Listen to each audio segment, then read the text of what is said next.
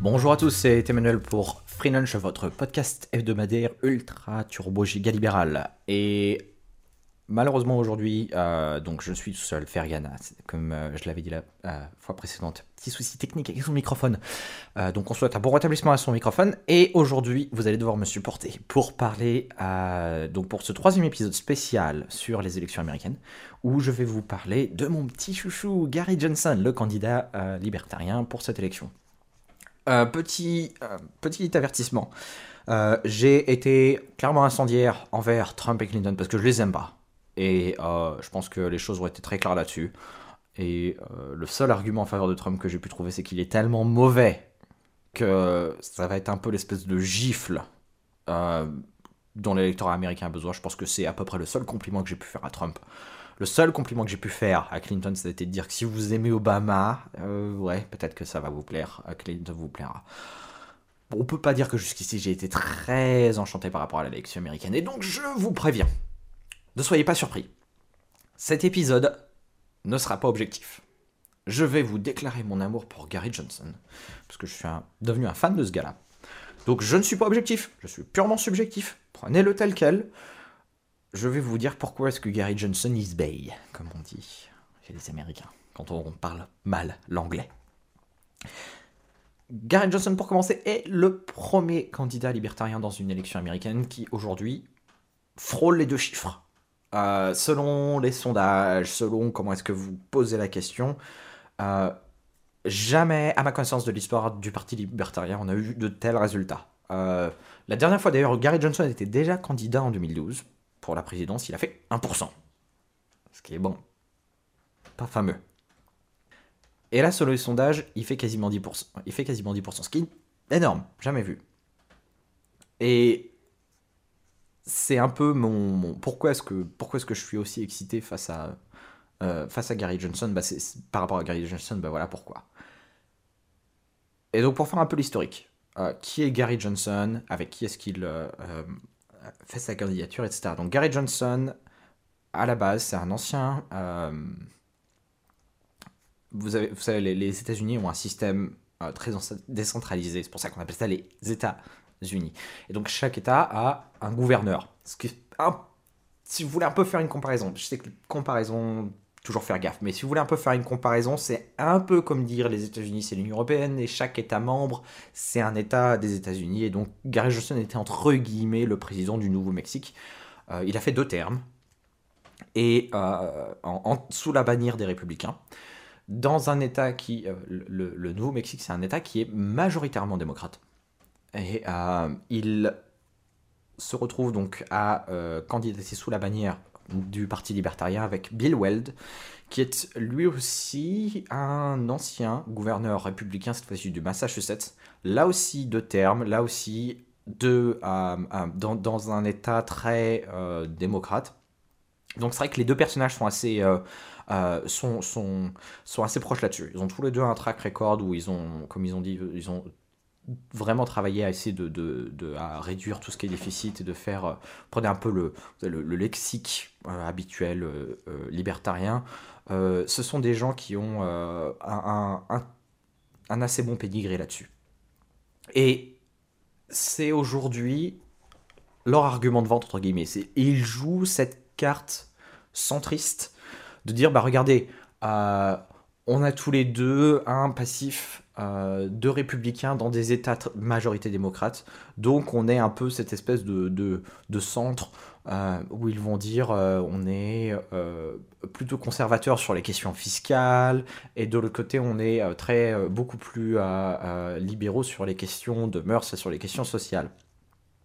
Ce qui en un sens déjà est une excellente approche parce que si vous regardez un peu les sondages, c'est un peu comme ça que les Américains se définissent. C'est-à-dire que les Américains, même s'ils n'utilisent pas le, terme libertarien en tant que tel, si vous leur demandez est-ce que vous considérez comme étant plutôt conservateur sur les questions fiscales, plutôt libéra- libéraux sur les questions sociales, c'est à peu près comme ça que les Américains se définissent.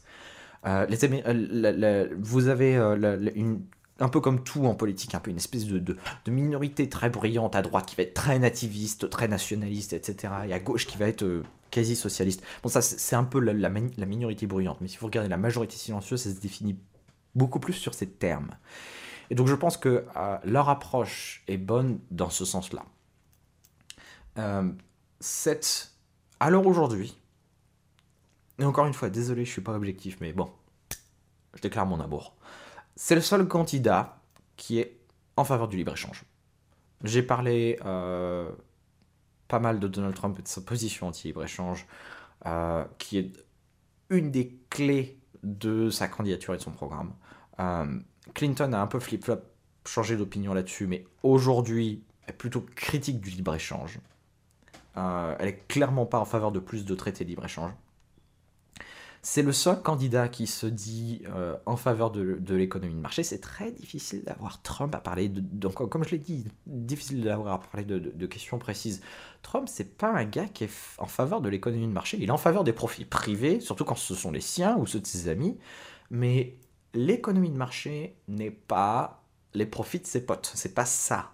Et euh, euh, aujourd'hui, Gary Johnson est le seul à dire je veux des traités de libre-échange euh, il a parlé du euh, TIPP en disant que c'est un traité imparfait, mais qu'au final, puisqu'il avance le libre-échange, il est en faveur euh, du, traité, ce qui serait un peu ma position. On peut rentrer dans les détails du TIPP. Oui, j'accepte tous les défauts que le TIPP a, mais c'est un, c'est un traité libre-échange, c'est un traité qui augmente la capacité, les capacités de commerce internationaux. Donc tous les défauts dont on peut parler,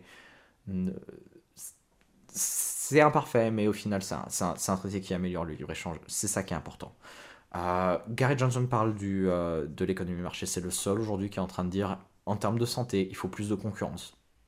En termes de santé, il faut remettre des mécaniques de marché pour tirer les prix vers le bas. Personne ne parle de cela. Personne dans la, euh, la course à l'élection présidentielle cette année ne parle honnêtement des, prix de la santé en disant la santé est trop chère, il faut tirer les prix vers le bas en augmentant la concurrence. Clinton dit c'est trop cher donc on va payer pour vous parce que l'État c'est le Père Noël qui sort des billets de nulle part. Johnson c'est le seul aujourd'hui qui est en train de dire non il faut plus de concurrence, la concurrence c'est une bonne chose, ça nous permet d'avoir des choses qui sont, qui sont moins chères. Et il a euh, aussi sur sa plateforme, il veut libéraliser pas mal l'éducation.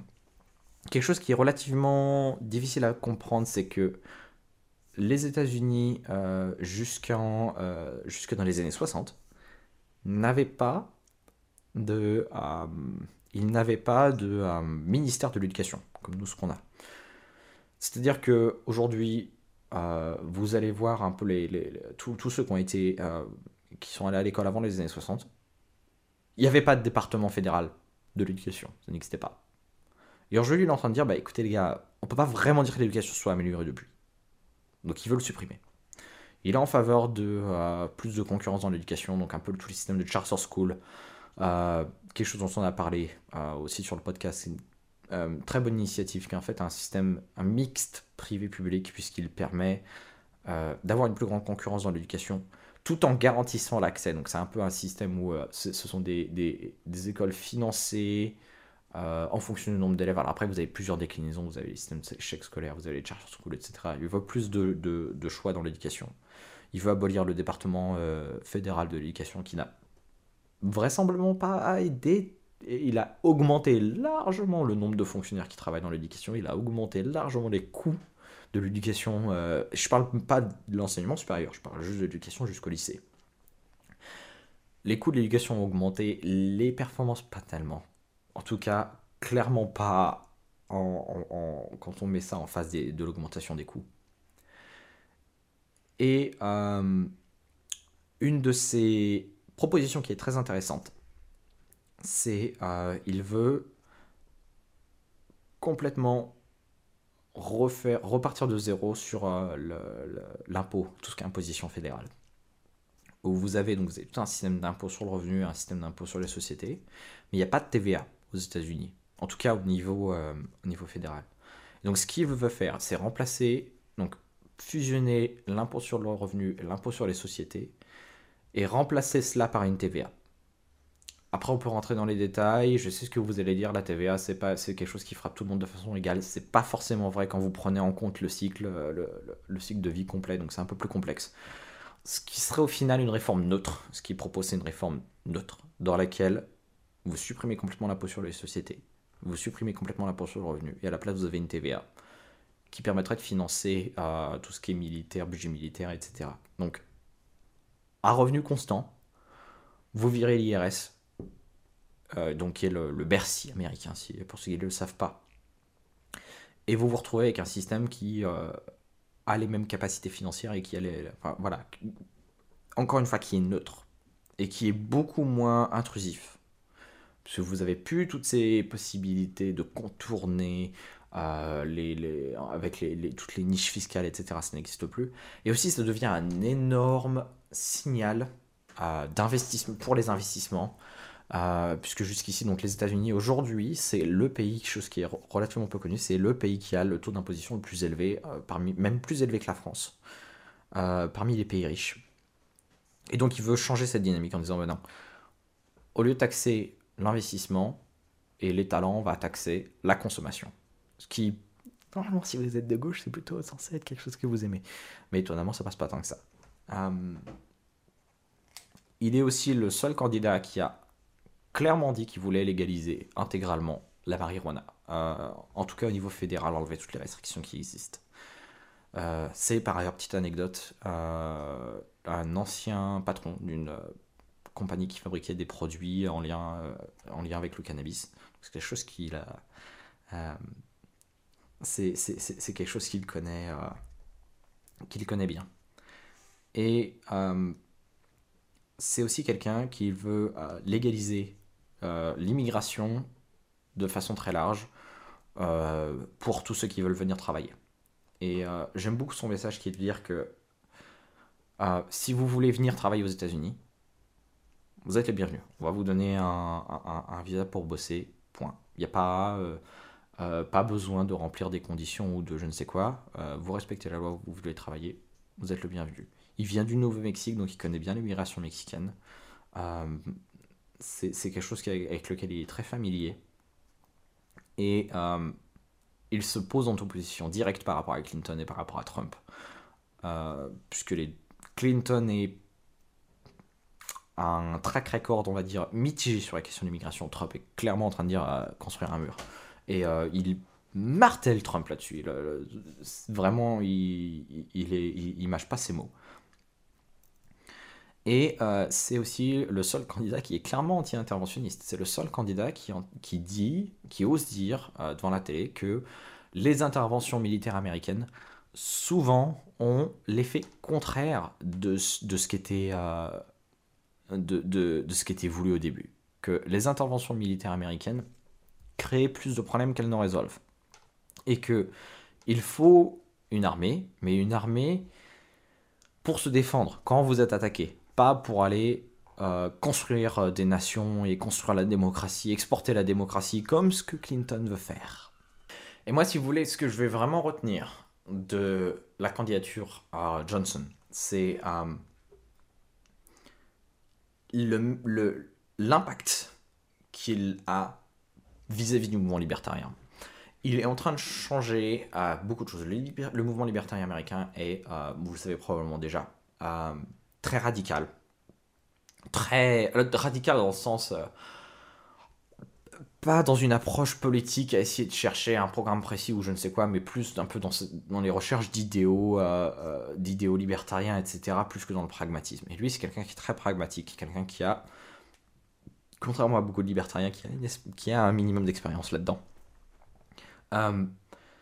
et il essaye d'apporter un message qui politiquement est vendeur.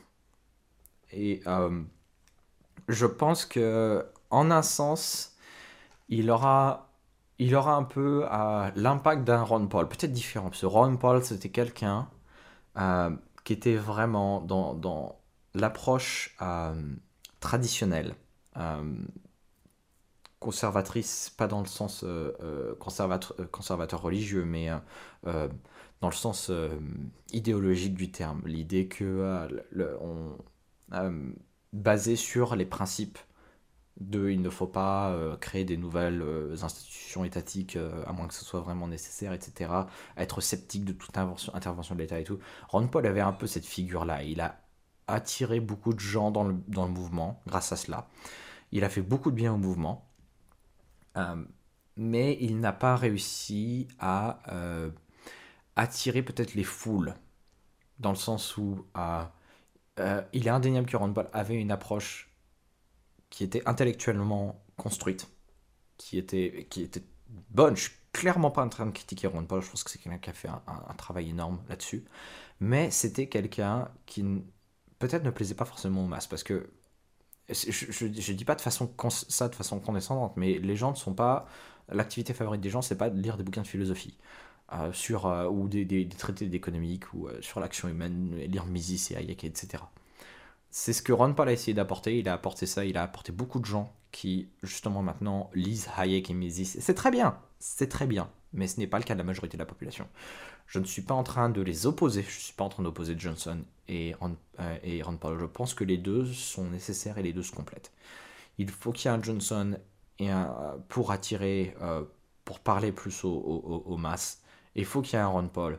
Et je pense aussi peut-être qu'il Johnson a un message qui passe très bien, il euh, marche très bien auprès plus de la gauche américaine, notamment par rapport à son message sur les immigrés, etc. Euh, et peut-être que Ron Paul avait un message qui passait peut-être mieux auprès des républicains. Peut-être que il y avait un peu cette espèce de dynamique. C'est pour ça que je ne pose pas les deux. Euh, où euh, Ron Paul attirait des gens, les, on va dire la partie intellectuellement saine, je sais pas si des gens pas idiots du parti républicain en disant regarde chez les libertariens au final on n'est pas des fous, on a des idées bonnes. Euh, peut-être que Gary Johnson il est en train de faire ça auprès de la gauche, auprès des démocrates, en train de dire bah venez parce que bon, les démocrates vous représentent plus trop. Et euh, il est clair que son impact positif, bénéfique, ça aura été ça, ça aura été d'apporter du sang neuf au sein euh, du mouvement libertarien.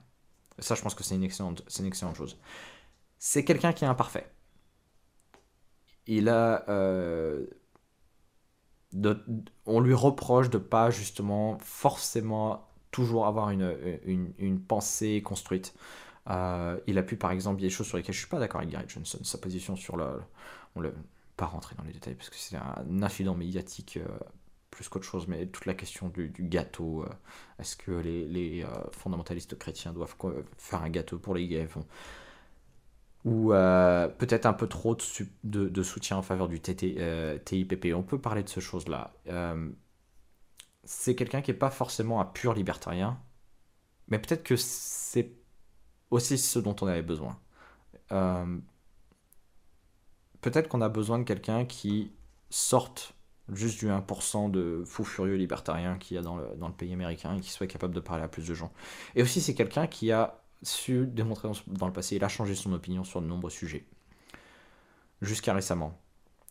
Euh, sur, euh, que ce soit sur les sujets de vaccins ou autre, il y a quelqu'un qui, a réussi à changer, son opinion face au, quand on présente, quand on présente des. Euh, quand, on, quand on amène des preuves et des faits, etc. C'est quelqu'un qui est capable de changer son opinion. Ça, c'est quelque chose qui plaît. C'est quelque chose qui plaît à de nombreux commentateurs politiques américains.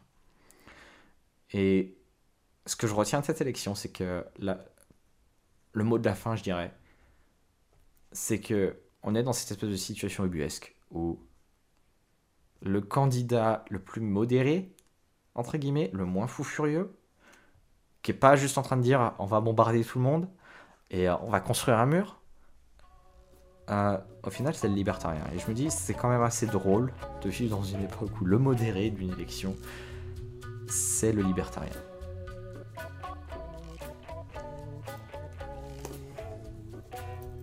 C'était Emmanuel pour Free Lunch. Ah, comme d'habitude, n'hésitez surtout pas à me retrouver sur les réseaux sociaux. Vous pouvez vous abonner euh, sur SoundCloud, iTunes, me retrouver sur Twitter, Facebook, etc. Si vous avez des questions, n'hésitez pas à me les poser.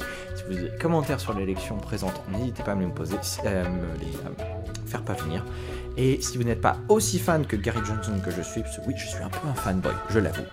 N'hésitez pas à me laisser votre avis. En tout cas, je vous dis à la semaine prochaine. Je vous remercie pour votre, pour votre fidélité. À bientôt.